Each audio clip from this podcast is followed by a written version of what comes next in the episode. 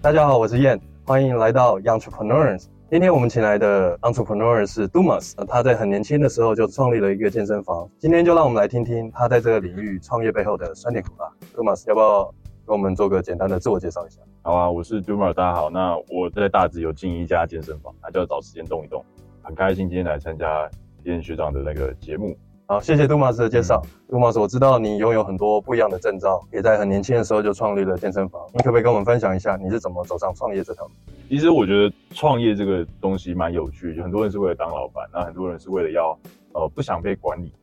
啊。但是这个逻辑我觉得很奇怪，因为其实我们都需要一定的经验和磨练，才能知道你后面要怎么做。对，那其实我从来不是为了要呃，可能像俗话说当老大，还是我只是要呃刷那个存在感去做个大事情。我的想法其实很有趣哦，这个家健身房原本是有另外一些股东在去做操作，可是可能在经验上或者说他们在操作上，其实有很大很大可以调整的空间。那我一开始是一个经理人角色去介入，但是到后面来说，我发现说以我自己以前遇到的经验来说，我会蛮好去创造我真的要的客源。OK，再加上说，你看我们都是住在大直这个区块的，所以我们非常了解说大直当地大家的消费模式。那创业这条路嘛，我觉得一开始就是你会背着这些问题带着走。OK，被这些问题带走之后，其实你会慢慢发现说，哎，不知不觉你已经在管理一家店了。可是其实你只是想要尽可能把很多问题处理好，其实那个想法是很单纯。好，那还想要请问你说，当初你选址的时候，为什么会选在大直明水路这个区域？跟你的定位有什么关联？这个点以前是更早以前是我呃我一个表弟他的高中同学开的，经营的部分中规中矩，后面就是也是可能有其他规划考量，所以他就没有做下去。然后我的那时候的一些原先的伙伴跟股东，他们把这个店面去顶下来做。那这个点说实在，他一开始连我自己都不觉得它是一个很好的地点，应该是我会觉得它是一个蛮烂的因为它就夹杂在在社区当中。所以第一个点是你的营业时间就会受限。再者说，它离大众运输工具的位置不远又不近，真的蛮尴尬的。而且它是那个文教区，所以其实很不显眼。然后有一天我在划手机，哎，有人居然接下来做这个点。胆子好大，所以我一开始我就用那个客人消费的心态去看这个店面在干嘛。讲白点，做乱七八糟了，你会觉得哇，这这在干嘛？对，这故事有的讲。我总是说，那时候是跟着他们做，然后之后跟这几个伙伴就有一些友谊嘛，然后我们开始聊天，然后后面他们也发现说，哎，其实我自己也是长期在耕耘的一个健身工作者，这样子说好，那我们就来合作，我就来尝试做经营这件事，从慢慢到现在。所以你说你那时候就是以客人身份去消费，然后你就直接找当时的。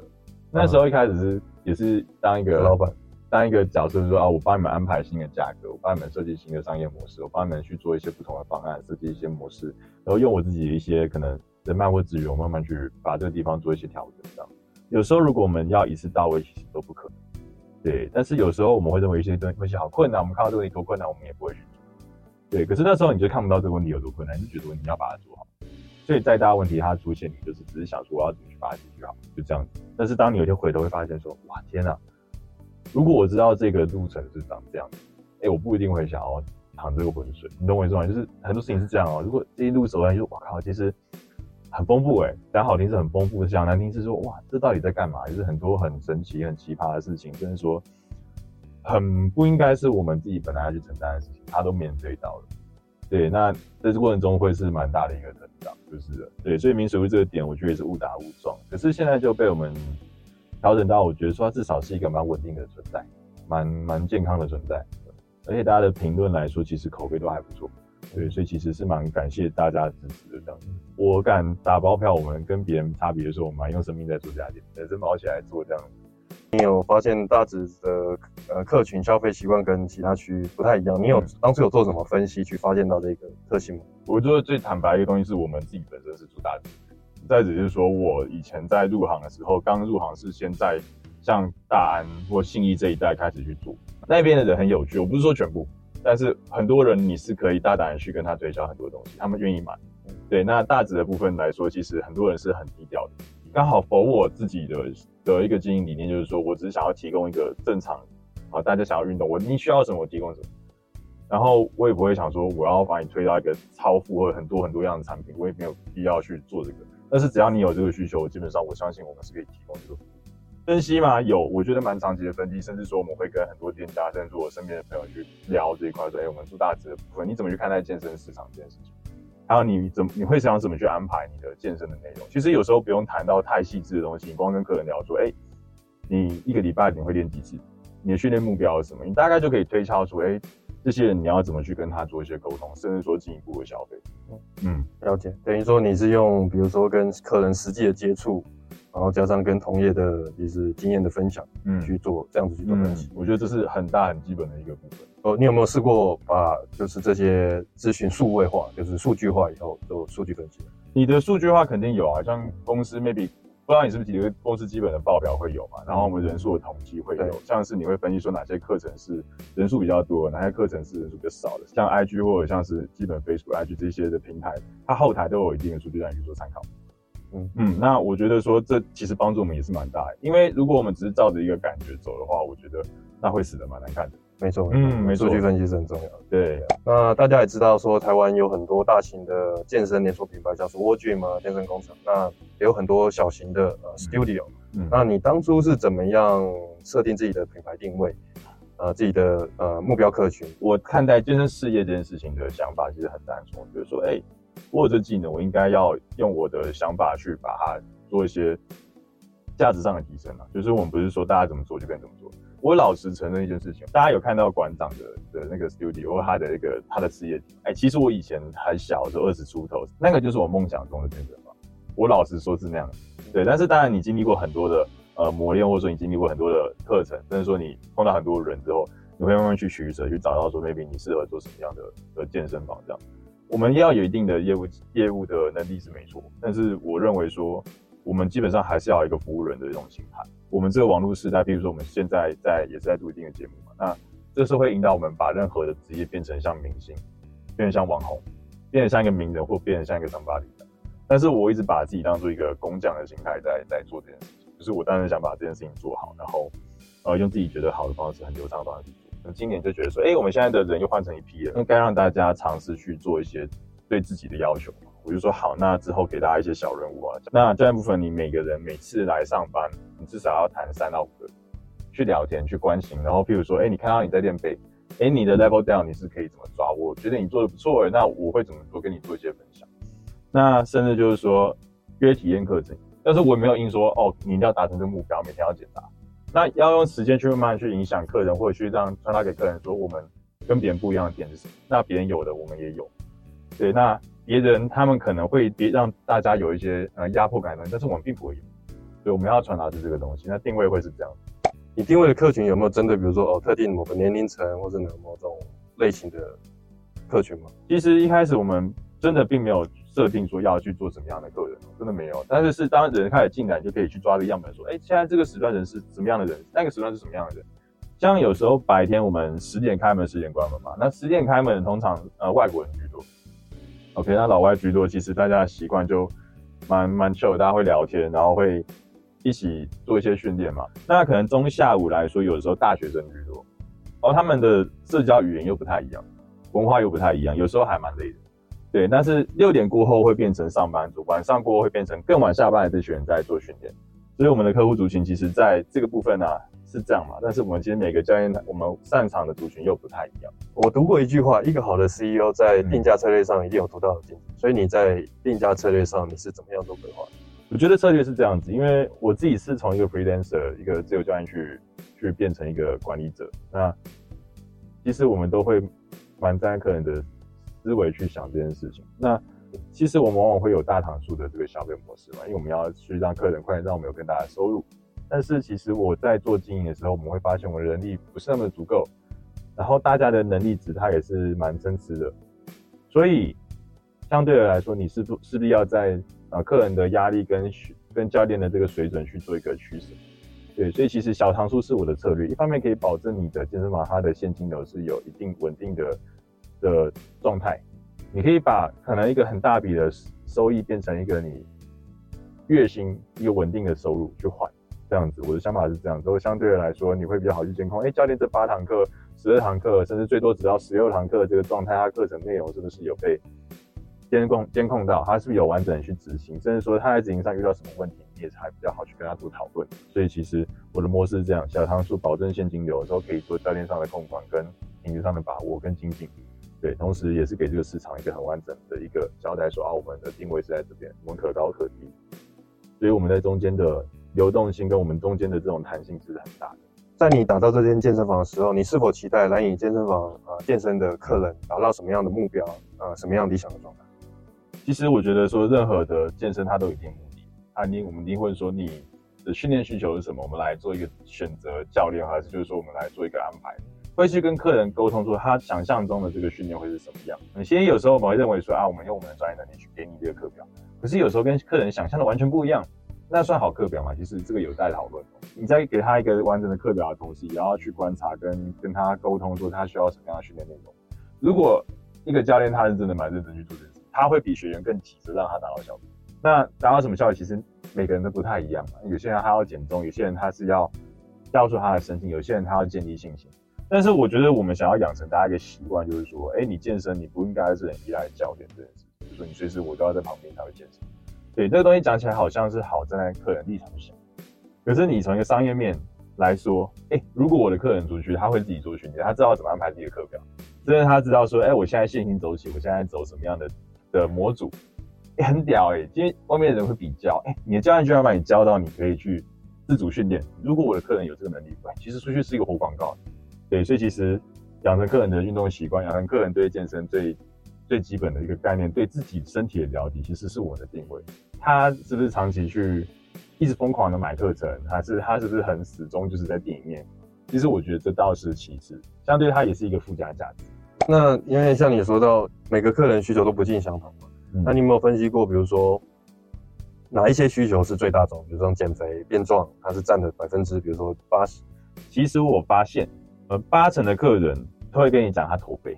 我发现驼背现在好像是七八成以上的需求。我发现，哎，肩颈酸痛是一个文明病，他们真正的需求，我们判断，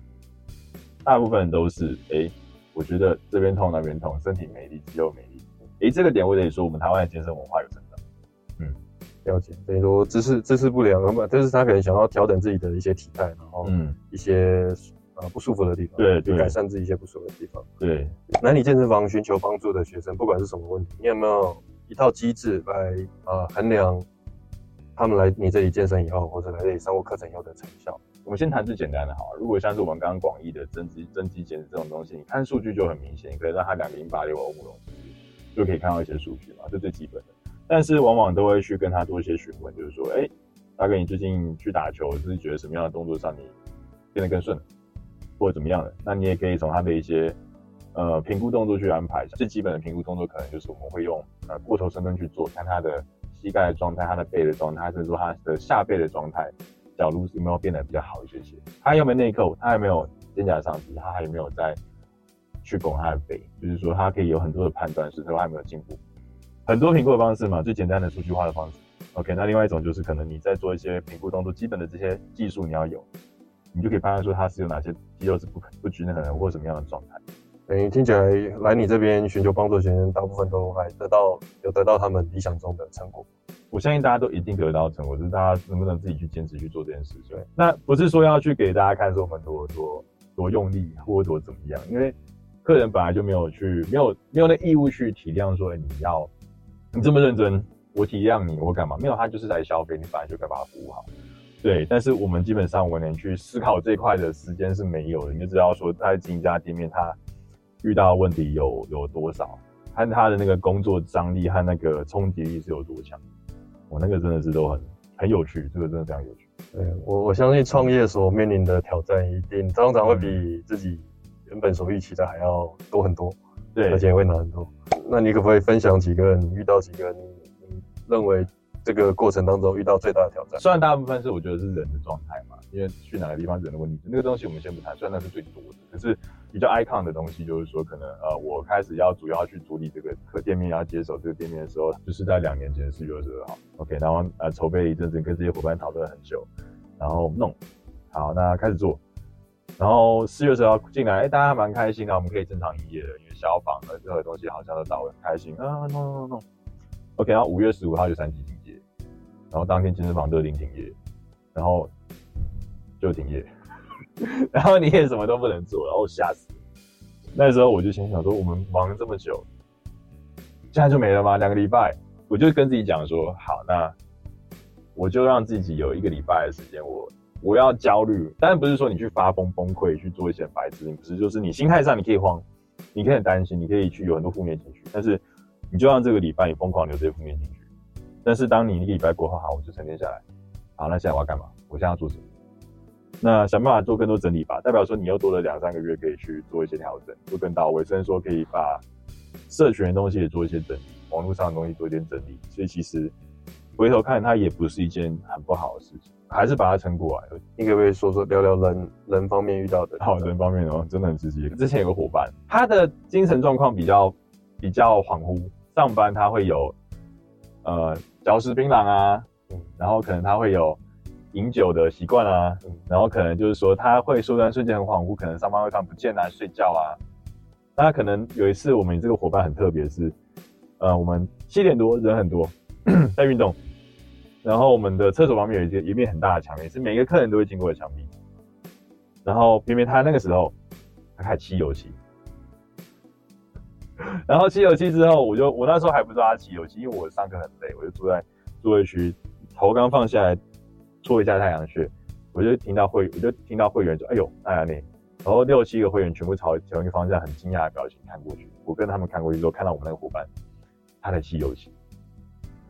然后我心想说：“哇，天哪！你在大家行进中的路线吸油漆，你在搞什么鬼？你在干嘛？大哥你在干嘛？”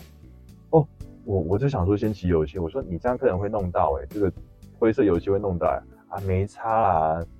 我说：“什么没差？你在想什么？怎么会这个时间做这件事情？”结果他突然好像醒过来一样，你知道吗？结果据他后面所说，他那时候的脑筋是非常不清楚，所以他不知道自己在做什么，他跑去漆游戏。这整件事情太荒唐了，就是这还是小事情，但是我觉得这件事情应该蛮能让大家有很足够的想象空间，还会有什么样的事件？对对对对，就是他这个人精神状况不是很稳定。对，那。这个东西会有点难听，可是我认为说，任何精神疾病或任何心理上的疾病，甚至说任何疾病，我们都应该去寻求专业的帮助。那我们也该去体谅，这也是事实。可是，当你在进行工作的时候，我不觉得你的伙伴需要永远去体谅或永远去承担这件事情。而且，当你自己好像不把这件事情当一回事的时候，那我不相信别人有义务要去承担这个。那。我自己觉得，当管理者最大的一个心态的转变是变成说，我其实蛮不太喜欢别人会有人说，哎，我跟你是什么关系？我觉得你应该给我些什么这种态度。所以他的会有这种态度，其实让我那时候的心态上是蛮没办法理解跟接受的。对，对，那我相信这也是让我可以一直跟大部分的伙伴跟客人保持一个相对良善的关系的心态，这是一个根基。因为我不觉得有任何人我有义务去，呃，算。承受吗？其他人可能自己不应该去承受的情绪，对我觉得是这样。你刚刚提到这一位这位先生，他是你们的其中一个合伙人，知道吗？他现在已经退股了。嗯，对对。回到创业这个话题啊，我觉得以前大家都想要赚大钱，不然就是要就是要有一些 title，还是我要让大家看得起。可是我发现，你真的实际在做的时候，你不要讲说一开始在经历台湾的很多法规、政府的法规，甚至说很多你该去处理的一些事务。其实你可以正常营业，你就很爽，你就很开心。你看的心态，你可以正常让这个店面开店，正常的收益，不要被查东查西，都理所当然、坦荡荡。我觉得这就是一个很大的一个感恩的，你知道吗？我觉得真的，你认真在做创业这件事情，或真正在经营公司的时候，其实这样子就已经很开心。就觉得哇，我是一个正常的公司，健康的公司，其实就就很爽。对，那后面当然是，如果你可以把你的这个正面的心态维持。你可以持续进步，持续把自己可以改善的改善。我相信一定的财富跟资源或一定的收益，甚至说员工的成长，那是势在必得的事情。可是它真需要你用时间和心力去去灌溉的一个一个苗子这样子。那想要请问你们的课程有提提供退退费的选项？其实也有去思考这件事情哦，因为很多的健身房为什么会有呃经营不善，甚至说可能会有恶性倒闭的状态？他们一次有太大量的现金进来之后，这个课程消化不完，学员感受不好，他想退费的时候。除了很恶性的去拖他的时间以外，可能就是公司就无法去做一个合理的经营，就我们常看到的剧情。那我自己一开始用比较，就是用这种比较单纯的方式去想说，那我如果一开始的费用，我也不要去做到一个很夸张的堂数，它数字在一个合理的状态。如果如果客人真的需要退费，也不会造成我营运上很大很大的困扰。而且我如果可以在越快的时间退费，基本上我可以更快让这个客人有机会回来跟我们去做消费，因为他感受不会是太糟，他可以建立一定的信任。所以退费一般你们还是会呃以剩下未上网的堂数到费用退给他吗？还还是会说扣一些费？完全不会去想这个，没有必要，就直接就是剩多少就退给他。完全是这样子。哦，那对你你们算是很良良善的一个，良善没错，我觉得良善也可以这样讲，但是我觉得正常来说是将心比心，因为要是我是客户，我也不想被东扣西扣，因为你场馆的课程你不满意，然后我要退费，你还要惩罚我，嗯但是你先让我不满意的，了解？对，那我为什么我还要被罚你这块的手续费？那你的手续费是什么？没办法，你只是跟银行联络一下，哦，还是你只是快点把你的现金从你的保险柜拿出来？那那我们如果可以快点把这个单项的事业业这个这个事件完成，不是可以更快勾述到下一件事情？对那所以其实，在做退费这件事情，它看似是它看似是你的金流离开你的公司，可是我认为它还是一个商业的行为啊，它还是一个业务的模式啊，它是有一个需要有人去特别去针对这个业务去做美化的一个模式。对，那如果我可以把连退费这件事情我都可以做的一个很有效率或一个很圆满的状态，我相信对我的销售上面也是有很大很大的帮助。嗯没错。那你以前刚出社会的时候也当过人家的员工，那自己现在当老板，有没有发现自己在生活、心态呃各方面上有有没有什么样不一样的差别？差别可大，我觉得差别真的非常非常大。你会发现你很少去想自己的事情，就是相对来说很少，然后很多事情都在想说我要怎么去呃帮助他，帮助他，帮助他，怎么样让他可以做得更顺，你就比较不会有太多自己的时间去看自己的事情。那生活上你会不停的去提醒自己说，哎、那我是不是要先提前做好一些预备，提前做好一些预备？然后你的时间管理上，你会跟就像以前一样，我们可能做自雇者，单纯呃自由教练，还是我们在做人家的员工的时候，其实你生活过得蛮 sloppy 的，就是你会哦睡到饱，然后可能起床，你下班可能去夜店，可以去喝酒，然后你去把妹。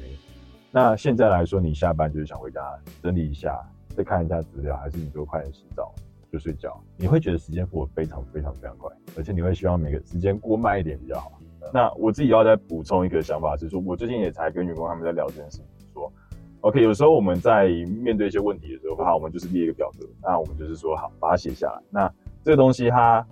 把所有你觉得需要调整，你全部列出来之后，这个需要调整什么，调整什么，调整什么，就安排几个项目。那我们就不要想那么多了，我们就是以好第一个步骤我们要做什么，我们这一阵子就是做这件事情，然后其他事情我先不想。嗯嗯，我觉得那是一个很很有趣的一个时间区块的一个概念。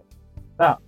我我自己要去做非常非常多的事情，我同时要教学，那我同时要去做管理，我甚至同时我要去看社群的东西。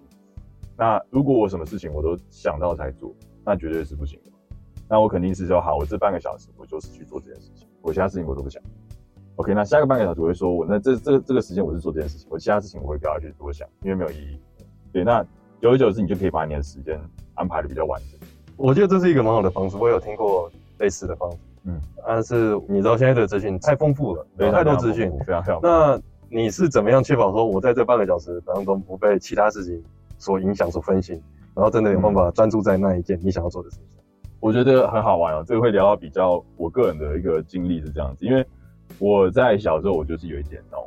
我注意力很难集中，所以我甚至会不到看不懂字，可是我们会有一定程度上阅读的障碍。就是碰到健身这个行业之后，我发现哇，其实我可以善用这个事情，我可以反向去思考一件事情，就是说我在探险课程中，我 maybe 没有办法很专注在一个一个视线当中，可是我一直要转换我的训练内容的时候，我反而可以去抓到说，哎、我自己在注意力我可以维持多久？我也很难一次看一本书，那我可以怎么办？我一次看三本书，我就看一个章节，我当我意识到我的注意力跑掉，我就马上换一本。但是我发现长期这样念书念下来之后，我这三本书我可以念得非常完整，比我单纯只看一本书来的完整。那我后面就在做管理的时候，我就想说，哎、那我是否也可以把这个概念融入到我的经营和我的管理里面？哦，甚至说我的课程安排也是这样。你发现到自己的的特性就是你没办法专注在一件事太久，所以你就是找多样事情，然后来轮流做，这样子就是可以。有点像循环训练的对对概念。对对对我觉得这个是一个很好玩、很很可以参考的事情。对，嗯，了解了解。嗯，今天很感谢 Dumas 来 Entrepreneurs 谈谈他的创业干股谈，下一集会再聊聊他对他事业未来的规划，还有一些在经营方面遇到的其他问题。感谢大家收看，下期见。谢谢大家的收看。如果你们喜欢我的内容的话，请帮我按赞、订阅、下分享，这是对我最大的鼓励。我们下次见。